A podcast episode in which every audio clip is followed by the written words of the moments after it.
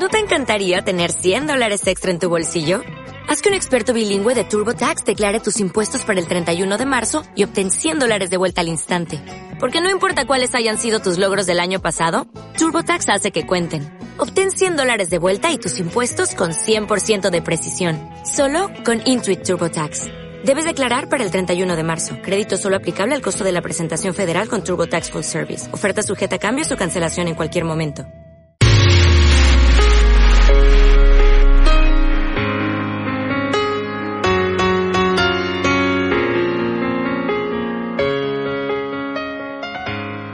Hola, ¿qué tal? Bienvenido a mi podcast.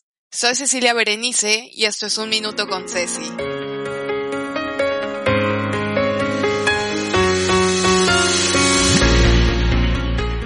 Hola, ¿qué tal amigos? ¿Cómo están? La verdad me da mucho gusto saludarlos. Tiene como uno o dos meses más o menos de que no grababa ningún podcast. Había estado como súper loca con las cosas del trabajo y de la universidad, pero la verdad hoy estoy muy contenta y muy feliz de estar con, con una persona que admiro y que aprecio muchísimo, con la doctora Laura Berenice Sánchez. Es un honor para mí estar aquí con ella y que haya accedido a estar en este podcast. Ya teníamos rato de querernos ver, de querer grabar y bueno, hasta hoy se nos hace.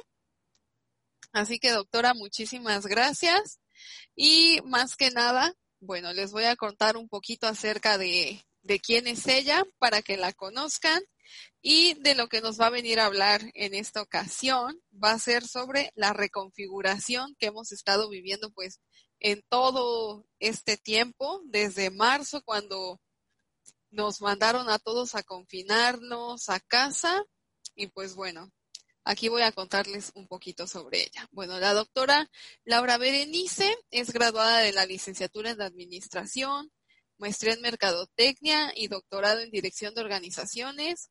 Ha ocupado varios cargos a, a nivel gerencial, regional, en empresas mexicanas, principalmente en el sector de servicios y entre ellos se encuentran, por ejemplo, directora de educación continua en el Tecnológico de Monterrey, Campus Puebla y Zona Sureste, vicerrectora académica del sistema IEU en 14 unidades de negocio, directora general del IEU Campus Villahermosa, donde había más de 1.200 alumnos, jefe corporativo de Mercadotecnia Institucional del Sistema Educativo Madero, cinco unidades de negocio, al igual, es autora de diversas publicaciones e investigaciones, las cuales han sido presentadas en congresos nacionales e internacionales como México, Costa Rica, Brasil, Uruguay, Argentina y Colombia.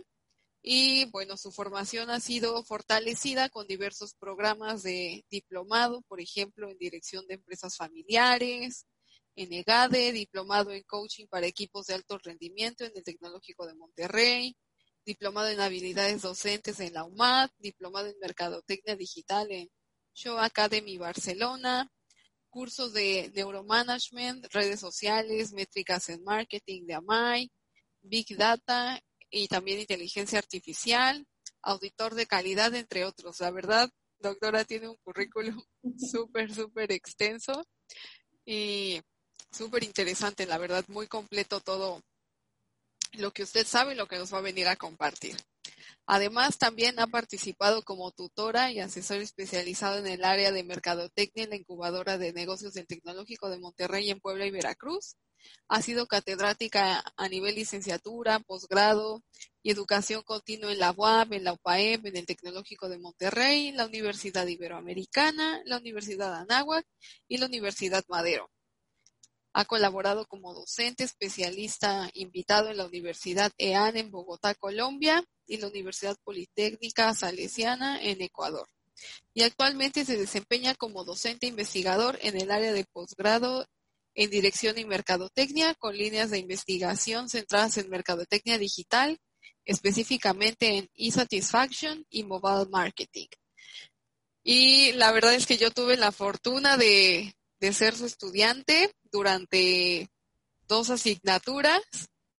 Así que más que nada estoy súper feliz y súper contenta por poder platicar esta vez con usted, no solamente como su alumna, sino como iguales prácticamente y nos va a compartir como todo su conocimiento o un poquito de este, hablándonos de la reconfiguración, pero para empezar, ¿qué, es reconfiguración?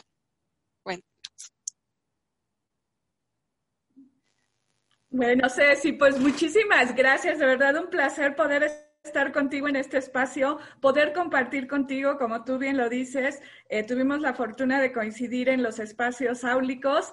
Y bueno, pues cuando recibo tu invitación para participar en este proyecto, que fue parte de las actividades que realizamos en algunas de las materias, pues yo feliz, muy contenta y agradecida contigo por permitirme eh, coincidir contigo en este espacio.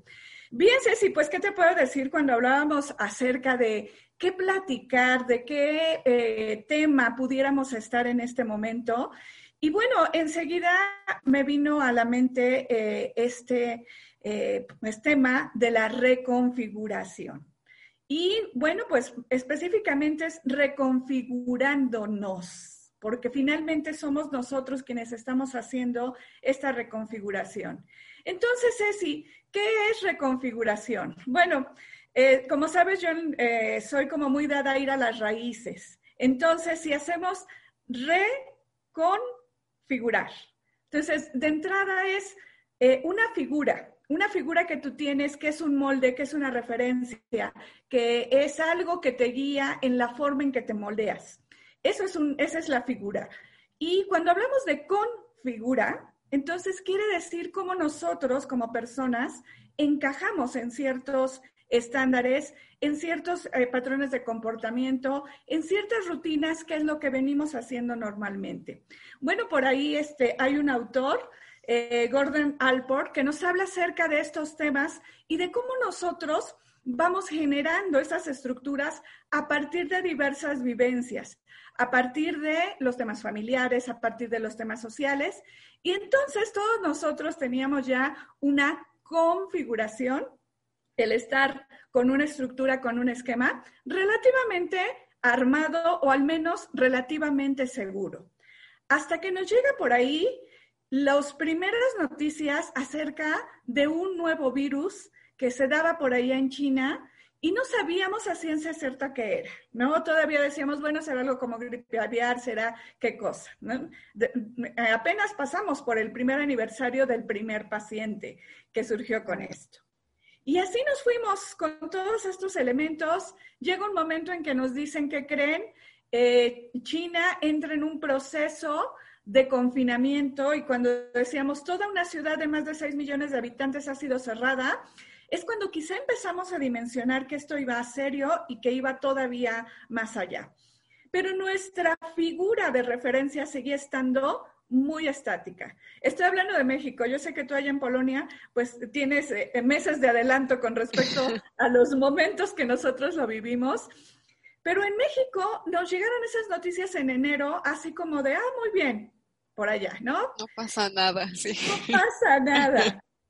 Creo que eh, por ahí en Europa, pues igual en este febrero empezamos con algunos temas ya de empezar a, tomarnos como más cercano a estos fenómenos. Y nosotros llegamos a marzo, a, a, marzo, ese 23 de marzo, cuando nos dicen que creen, se adelanta una semana las vacaciones de Semana Santa. ¿Ok? Bueno, ok, no pasa nada, ¿no? Por aquí nos veremos terminando el periodo de Semana Santa. En dos, tres semanas estaremos aquí de regreso. Todo el mundo feliz, claro, si vámonos estaremos en casa, aunque ya empezaban a cambiar esas figuras de referencia a la que yo me refiero.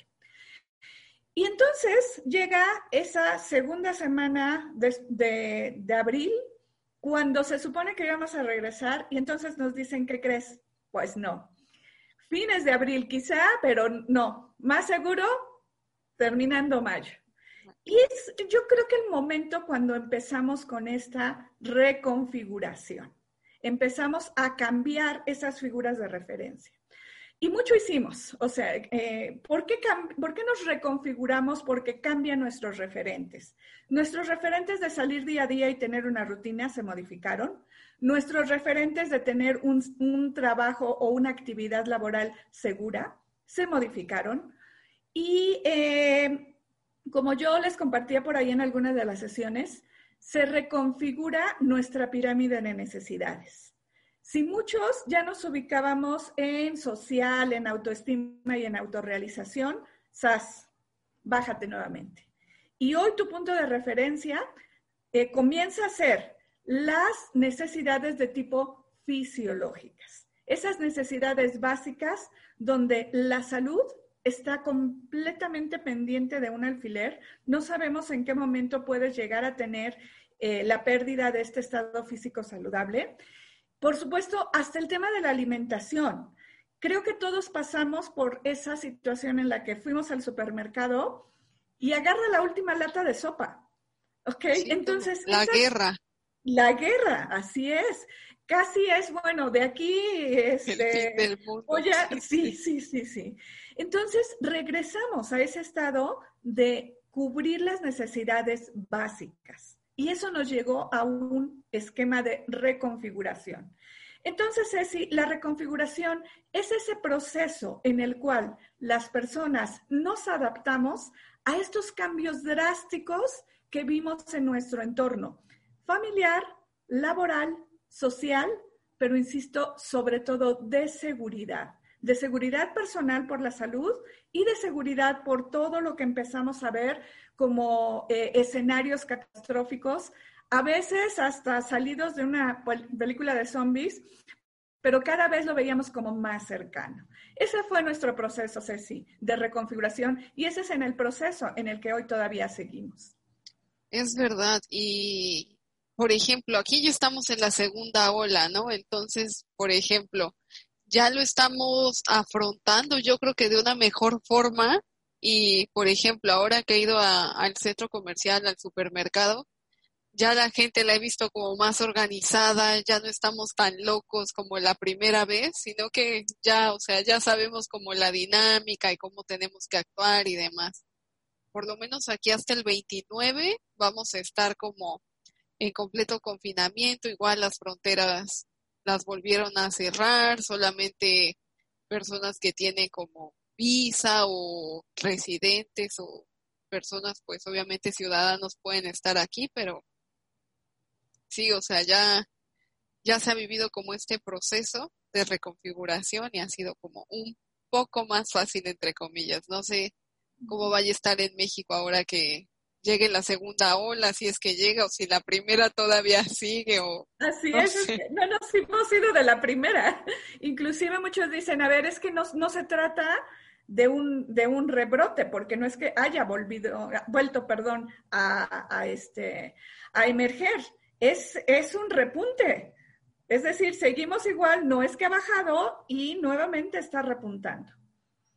Wow. Y creo que esto, o sea, una de las cosas que ha hecho son las afectaciones económicas, creo que es lo que más ha pegado además de la salud.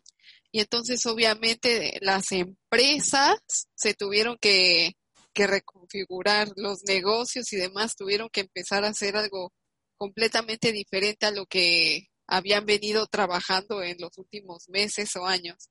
Entonces, ¿qué, ¿Qué cambios usted que es experta en todo lo que tiene que ver con marketing experimentaron como negocios, marcas? ¿Cómo es que se da esta reconfiguración? Fíjate, ante este escenario, nuestra figura era siempre va a haber que comprar. Se modificó, ¿no? O sea, ahora, pues de repente empezamos a ver escasez. Nuestra figura era, puedes ir a, a comprar todas las marcas que quieras, y tienes un presupuesto para adquirir porque pues hay una relativa seguridad en tu ingreso. Eso se cambia. Se cambia a no hay una, eh, una actividad económica que hoy se pueda considerar segura. Muchos tenemos la gran fortuna de tener un empleo estable, seguro y con una empresa que nos respalda, pero muchos no están en esa situación. Entonces, se da esa referencia también. Y el tercero tiene que ver con la seguridad al comprar, al adquirir. ¿Ok? Entonces, en ese sentido, las empresas hoy se, eh, se enfrentan a un consumidor que al mismo tiempo ha tomado dos actitudes. Una, de veo las compras como un medio de escape, vivo el aquí y ahora porque la vida nadie la tiene garantizada y asegurada. ¿Ok? Entonces, eh, recientemente estábamos revisando por un curso que di con empresarios chilenos el, el tema automotriz aquí en México. Y en ese sentido veíamos que una marca, BMW, incrementó la venta de sus vehículos. ¡Wow! ¿Quién lo diría?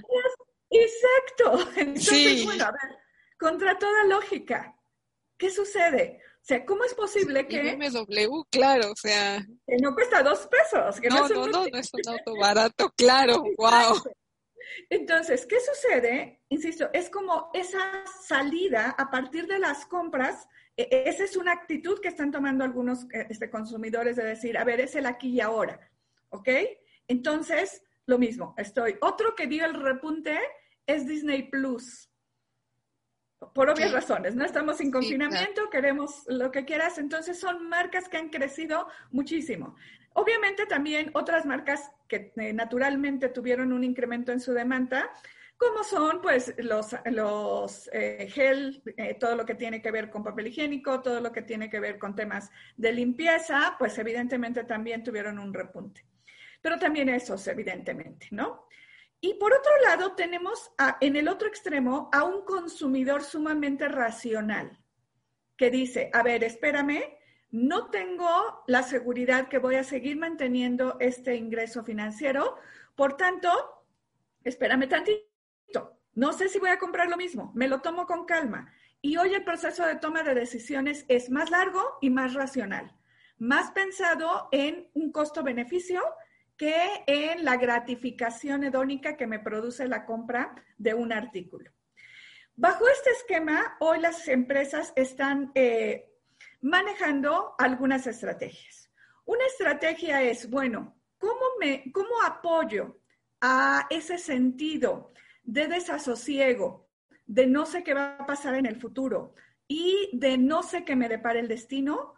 Lo hago con seguridad, lo hago con apoyo y lo hago dando muestras que soy una marca que me preocupo por los consumidores, por el entorno, por mi empresa, por el, lugar donde yo estoy eh, radicando.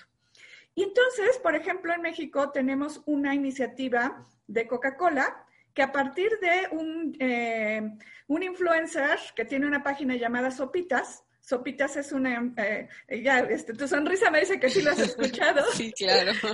Entonces, este influencer que además es la cosa más eh, em, simple, por llamarlo de alguna manera, no es nada profundo, no es un filósofo ni nada por el estilo, ni, ni mucho menos un referente económico, es el que escogieron como vocero de un programa donde lo que quieren es fortalecer a las empresas más pequeñas al changarro de la esquina, eh, a, los lugares. ¿Y cómo los fortalecen? Bueno, obviamente con la marca y el logo de por medio están dando estos, estas mamparas para poderlos proteger y que no estén teniendo un contacto directo con sus eh, clientes. Les proporcionan todos los elementos de barreras físicas, careta, cubrebocas, para que puedan tener esos sentidos de seguridad. Pero también generaron una aplicación para que ellos puedan también acceder a estos sistemas donde puedan estar en comunicación. Porque otra configuración que también vimos ahora en las empresas es, eh, como consumidores, le compramos al de cerca, le compramos al vecino. ¿Por qué? Porque si yo perdí mi configuración del mundo es seguro, entonces ahora tengo que ayudar al que está cerca de mí para hacer mi entorno más seguro. Y algo que creció y todavía está eh, en boga es la compra local, la compra al que encuentro cerca, la compra al vecino que inició un pequeño negocio, la compra a el conocido que sabemos que de por sí se dedicaba a eso y ahora en lugar de comprar hasta el supermercado, bueno, voy aquí cerquita y en ese sentido. Entonces, eh, eh, esa es una de las herramientas que ellos usaron. Y la tercera herramienta es el tema de enfatizar la bioseguridad. Comunicar adecuadamente cómo estamos usando los protocolos de limpieza, de acceso, para que como consumidor vuelva a la configuración de estoy a salvo en mis compras y no me estoy arriesgando al hacer las compras. ¿Ok? Entonces, pues esas tres acciones son las principales que tomamos en las reconfiguraciones de las empresas y de las marcas. Primero, que tiene que ver con productos más, más asequibles, quizá en, el modelo básico, aunque insisto, ahí vemos el extremo, esa está en los dos. Eh, los autos de lujo, eh, lo que te permite como salir de este momento de incertidumbre. Eh, punto dos, apoyar a los negocios locales con herramientas como las que te comentaba de Coca-Cola vía, bueno, que su sponsor es Opites. Y finalmente, el tema de enfatizar que estoy observando los protocolos de bioseguridad. Esas son de las tres principales reconfiguraciones que vimos en los negocios y en las marcas. Es verdad, y ahora que comenta esto, estoy recordando una de las primeras clases que tuvimos. Eh, nos comentaba que nosotros nos dimos cuenta que no teníamos ropa para estar en la casa. Y entonces muchas marcas hasta ya tienen su línea de, de ropa para estar en casa o sea, supieron aprovechar como esa parte, así como nadie tiene ropa para estar en casa porque obviamente no vas a estar igual vestido en la oficina que en tu casa, pero si todo el día estabas en la oficina, no necesitabas como tener ropa para el descanso prácticamente. Entonces sí, fue como moverse en algo tan simple, por así decirlo, pero no cualquiera lo pensó como la regla básica de sigue a tu consumidor, piensa primero en tu consumidor, sigue siendo aplicable con y sin pandemia en cualquier escenario. Todo, es verdad. Y, por ejemplo, usted que, que está pues ahorita trabajando a, a distancia con sus estudiantes, con todos los alumnos, ¿cómo ha sido esta parte? Porque bueno, yo ya estoy acostumbrada y desde antes de la pandemia ya estaba tomando clases así, pero ¿Cómo ha sido? ¿Cómo ha visto a, los estudiantes que decían, no, yo no quiero tomar clases online, quiero todo presencial? Bien, pues efectivamente, eh, cuando yo, yo con, este, comentaba con los estudiantes, ¿qué es lo que más extrañan? Decían, el contacto con mis amigos el contacto con, este, ya sabes, ir a la cafetería, ir al, al Roof Garden allá en posgrados, que seguramente lo llegaste a conocer, ese café riquísimo que tienen. Y, bueno, eso es de lo que más extrañaban. Entonces, a nivel personal, promuevo mucho eh, los trabajos en grupos. Entonces, ya sabes que estas plataformas permiten eso, permiten que vayamos como a, pequeñas salas y donde ellos puedan interactuar y puedan hacer. Otra cosa que también eh, comentan los estudiantes es, es que no quiero un monólogo, no quiero al profesor hablando y hablando y hablando y leyendo diapositivas. Quiero involucrarme. Entonces, eh, la estrategia que, nosotros utilizamos eh, se llama microaprendizaje donde lo que haces es, si vas a ver un tema grandote, en lugar de verlo como eh, largo, largo, largo, lo divides en pequeñas porciones de temas más pequeños que después se puedan unir. Cuando haces esta división y además los involucras en algo que se llama aprendizaje activo, el aprendizaje activo son metodologías que hace que el alumno se involucre en solución de problemas, en planteamiento de retos, en, elementos de aplicación. Entonces, pues logras como este dinamismo. No es nada sencillo, nada fácil y tampoco es, eh, eh, ¿qué diría?, ligero de verdad requiere una planeación, requiere estar identificando, ah, bueno, ahora esto, ahora regreso aquí, ¿cuál será el mejor eh, escenario? ¿Cuál será la mejor herramienta para que los alumnos lo puedan aprender de mejor manera? Y esa es la forma en la que, en la que afrontamos esto, con eh, temas de microaprendizaje, haciendo elementos de temáticos más cortos, con aprendizaje activo en donde los alumnos se involucran haciendo actividades y con aprendizaje colaborativo, donde promueves estos grupos en los cuales ellos pueden ir haciendo acciones, conversaciones. De repente, bueno, pues tú sabes, estas plataformas eh, permiten que el maestro vaya a visitarlos a ese grupo. Y entonces, bueno, muchas veces los encontraba platicando ya de otro tema como sucede en las cosas tradicionales, ¿no? Claro. Pero al final es eso. O sea, tenemos que entender que, sí, como decía Vygotsky, somos seres que aprendemos en un ambiente y en un entorno social. El constructivismo social indica eso. En la medida en que logremos que una persona exprese sus pensamientos ante otro, eh, vea lo que escuche al otro, entonces ese aprendizaje social se va potenciando.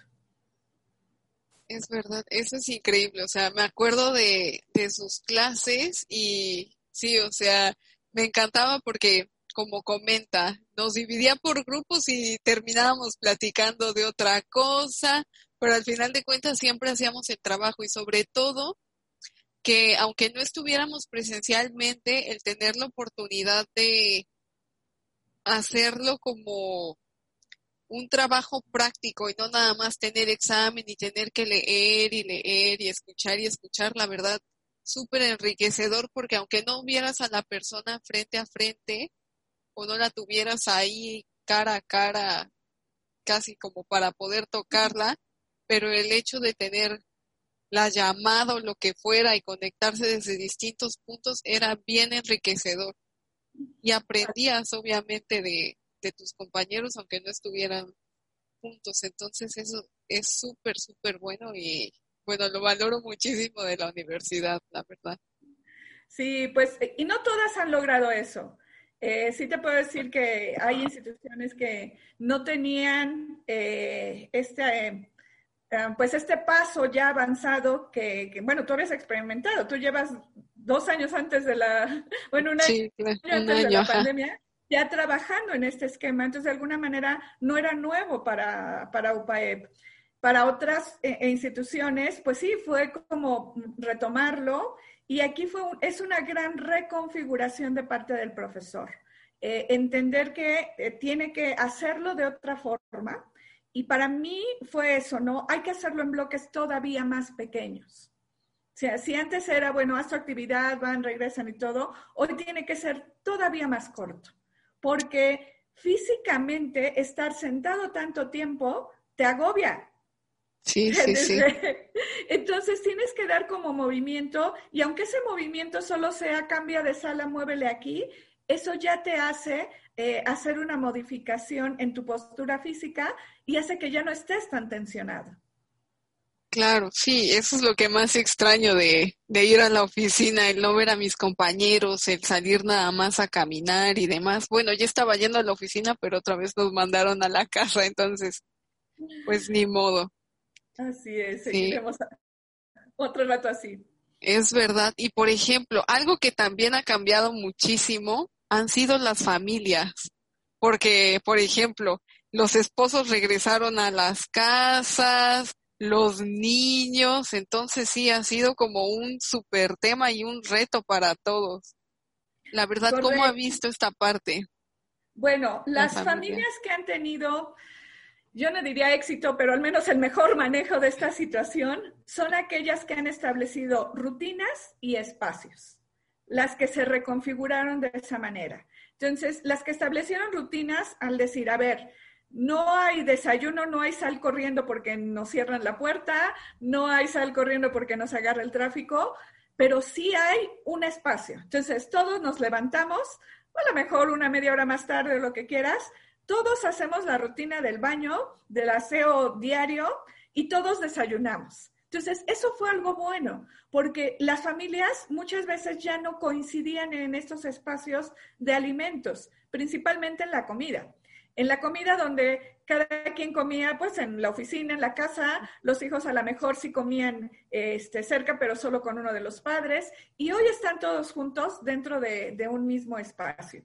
Entonces, eh, él fue hacer estas rutinas, estos horarios, estos de tal a tal hora, eh, estas... Em, ah, pues organizaciones de, bueno, estás aquí, pero ¿qué crees? Cada vez que terminas, la rutina es de comer, cada vez que terminas de comer, la rutina es levantas tus platos, los lavas y los pones. Cada vez que te levantas, tiendes tu cama y haces esos elementos. Entonces, las rutinas nos regresan a ese espacio de seguridad. Las rutinas nos permiten decir, ¿qué crees? Sí hay algo seguro. Aunque sea el que todos los días me voy a levantar, bañarme y hacer mi cama, las rutinas nos regresan a eso. Y por eso son tan valiosas. Y el segundo punto que hicieron las familias que se reconfiguraron positivamente es adecuar espacios. Quizá no en todos los, casos sea posible, porque pues no es que cada quien tenga su cuarto, de repente comparten con el hermano, con la hermana, con la mascota, ¿ok? Pero fue el tema de, bueno, aunque sea tu recámara y aunque sea en un metro cuadrado, te voy a poner una mesita donde tú pequeño, de que vas en la primaria, sabes que este es tu espacio. Nos causaba risa o nos causaba cierta esta ternura ver estas fotografías en internet donde veías a la niña vestida de uniforme para tomar su clase. y hay colegios que te dicen, tienen que estar con el uniforme. Aunque estén tomando clases desde su, eh, desde su casa, tienen que presentarse con el uniforme. ¿Por qué? Porque otra vez es necesitamos una rutina y necesitamos una seguridad. Y eso te lo da. Eso está mejor. Esos pequeños, eh, aunque tú digas, ay, no, qué ridículo, eso te da, eso te aporta, te aporta la seguridad de que al ponerte el uniforme ya estás nuevamente en la oficina. Entonces, bueno, este, en lo personal mi rutina fue siempre el café. Como lo mismo era para el café, hoy a lo mejor mi única salida en el día es salir al Starbucks y regresarme a mi casa y ya, como si estuviera en la oficina. Porque antes era lo que hacía. Salía de tu casa, pasaba al Starbucks, tomaba mi café y llegaba a la oficina. Entonces fue como la manera de seguir haciendo esas rutinas. Entonces, fue esa, en las familias, poner una estructura donde nos adecuáramos a espacios y lo otro es también reconfigurar físicamente. Ya desapareció muchas veces una parte de la sala y se convirtió en la oficina del papá, ¿no? Y a lo mejor lo que era antes la sala de televisión, bueno, pues ahora es el despacho de las juntas, ¿no? Porque pues tiene que estar cerrado y ahí no escuchamos ruidos ni nada, ¿no? Una parte de la recámara del, pequeño, de la pequeña, se convirtieron en tu espacio de, de school. Y entonces, eh, esos dos elementos son los que han hecho que las familias se hayan adecuado. Por supuesto, también está el diálogo, también está el, el este, generar espacios de distanciamiento sano. Entonces, aunque sea sacar a pasear al perro, aunque sea ir a la compra, obviamente con esos protocolos de seguridad que decíamos, pero son sanos estos protocolos de distanciamiento que nos permiten como dar esos espacios entre, entre las familias para poder seguir conviviendo sanamente. Sí, como ahorita es mi momento, estoy trabajando, cuando termine de trabajar, entonces ya ahora sí. Exacto. Hablamos o reviso esto o hago tal cosa. Voy a hacer de cuenta que estoy en la oficina, aunque no esté. Aunque esté en el estudio o aunque esté en el rinconcito de la sala. En el lugar donde esté, pero sí, es verdad. Y, y sí, independientemente ya de cómo han sido las empresas, las instituciones, las familias, creo que queda como lo más importante nosotros, ¿no? Como seres humanos, esa rutina, como dice lo que tenía, por ejemplo, usted de, de ir al café, pero mucha gente que iba al gimnasio, que salía con los amigos o que ya teníamos pues cada quien, ¿no? Como nuestras vidas acomodadas, por así decirlo. ¿Cómo nos, nos tocó reconfigurarnos a todos nosotros? ¿Y cómo Creo que fue nuevamente encontrar esas acciones que te dan tranquilidad, que te dan paz, que te dan placer. Muchos dejaron de salir a caminar, a correr al aire libre. Eh, a lo mejor tuvieron que reconfigurar en la hora, cuando ya no hubiera tantas personas, ¿no? Eh, muchos eh, encontraron esa reconfiguración haciendo rutinas en casa. Sé de personas que convirtieron ese jardín abandonado en una cosa lindísima, ¿no? Porque ahora ya tienen tiempo de estarle revisando, de estar haciendo cosas. Muchos eh, iniciaron eh, nuevos cursos culinarios y hoy nos encontramos con personas que decidieron aprender a cocinar, que decidieron experimentar con eh, esta, esta parte creativa y hoy nos presumen las delicias que hacen ya en el horno, que hacen en diferentes eh, aspectos de la, de la cocina, a veces diaria o a veces gourmet, y que hoy nos están generando eso. Entonces, a nivel personal, nos reconfiguramos encontrando otras cosas, otras actividades que habías dejado porque no tengo tiempo. Cuando tenga tiempo, cuando haya espacio, cuando se acabe el trabajo. Y pues hoy vemos que a pesar eh, de esas circunstancias, el, el, tiempo sigue siendo un tirano. No se va a alcanzar. Y entonces es como encontrar esos espacios, encontrar esos espacios de, si mi espacio físico se vio delimitado, mi espacio creativo no tiene que ser así. Muchos empezaron a pintar, muchos empezaron a escultura, muchos empezaron a hacer cosas que dijeron, a ver, espérame, ¿no? Entonces yo te diría, eh, ese proceso de reconfiguración personal comienza con, eh, primero, asumir que sí eh, nos está pegando esta situación, que sí, por supuesto, nos afecta. Sí nos damos permiso de vernos, sentirnos y aceptarnos vulnerables, de saber que esta configuración hoy hace que yo me tenga que hacer de diferentes maneras. Y una vez que acepto que efectivamente sí soy vulnerable, que, efectivamente tengo esas afectaciones, es bueno, ahora está en mí la decisión y la responsabilidad de hacer cosas diferentes que me permitan configurarme ante estos nuevos escenarios. Y si mi escenario soy mi casa, pues en mi casa me pondré a hacer nuevas cosas. Me pondré a hacer lo que decíamos, ¿no? La cocina, a hacer el jardín, a arreglar el, desorden que de repente se convierte en algunos rincones de la casa, los closets, los libreros, cosas así, y nos reconfiguramos haciendo nuevos espacios. Además, estas eh, acciones son hasta terapéuticas, ¿no? Cuando tiras cosas, pues sabes que al mismo tiempo estás eh, dejando ir partes de tu personalidad o, cosas o hábitos que ya no forman parte de ti. Agradecer a ese vestido, agradecer a, esas herramientas que en su momento nos ayudaron y nos sirvieron y decir gracias y ahora dejo espacio para algo nuevo, para algo bueno y para lo que venga.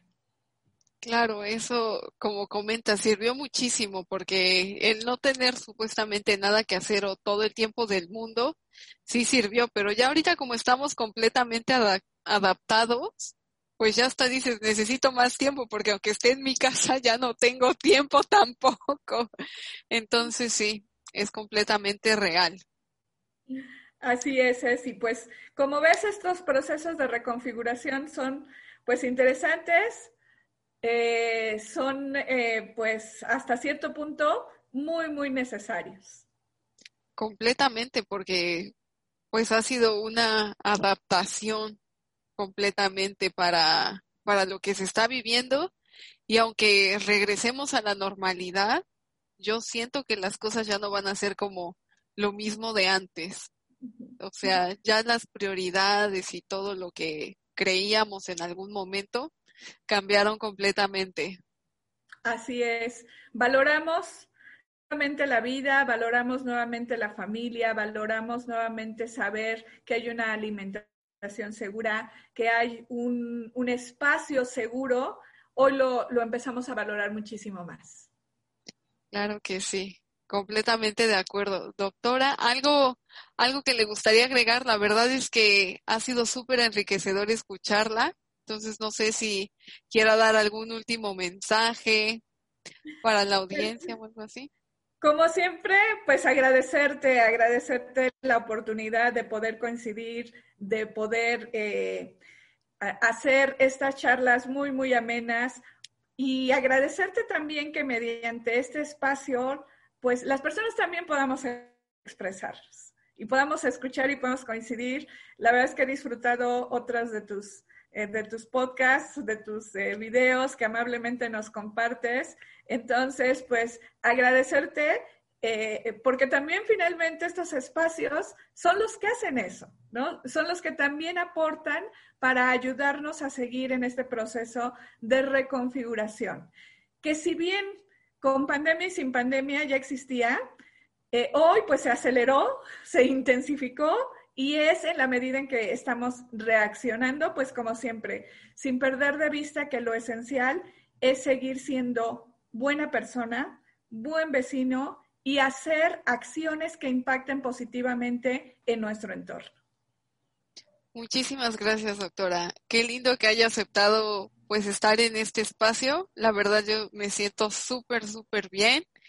Fue como volver a una de sus clases otra vez y me llevo una cátedra prácticamente y estoy segura que, que quienes nos escuchen, esta charla les va a dejar obviamente algo y como dice, pues simplemente apoyarnos, ¿no? Porque solamente así lo podemos hacer. Muchísimas gracias, en verdad. Qué linda por, por haber donado su tiempo para, para este espacio, para un minuto con Ceci. Y ya estaré compartiendo este podcast que acabamos de hacer. Y a todos ustedes amigos, les mando un beso y un abrazo enorme. Síganse cuidando mucho si siguen encerrados o si ya pueden salir, como siempre con las precauciones que se deben de tomar. Cuídense mucho y recuerden seguirme en todas las redes sociales, Facebook, Instagram, Twitter, como Un Minuto con Ceci. Cuídense mucho, un abrazo enorme y mil gracias. Chao.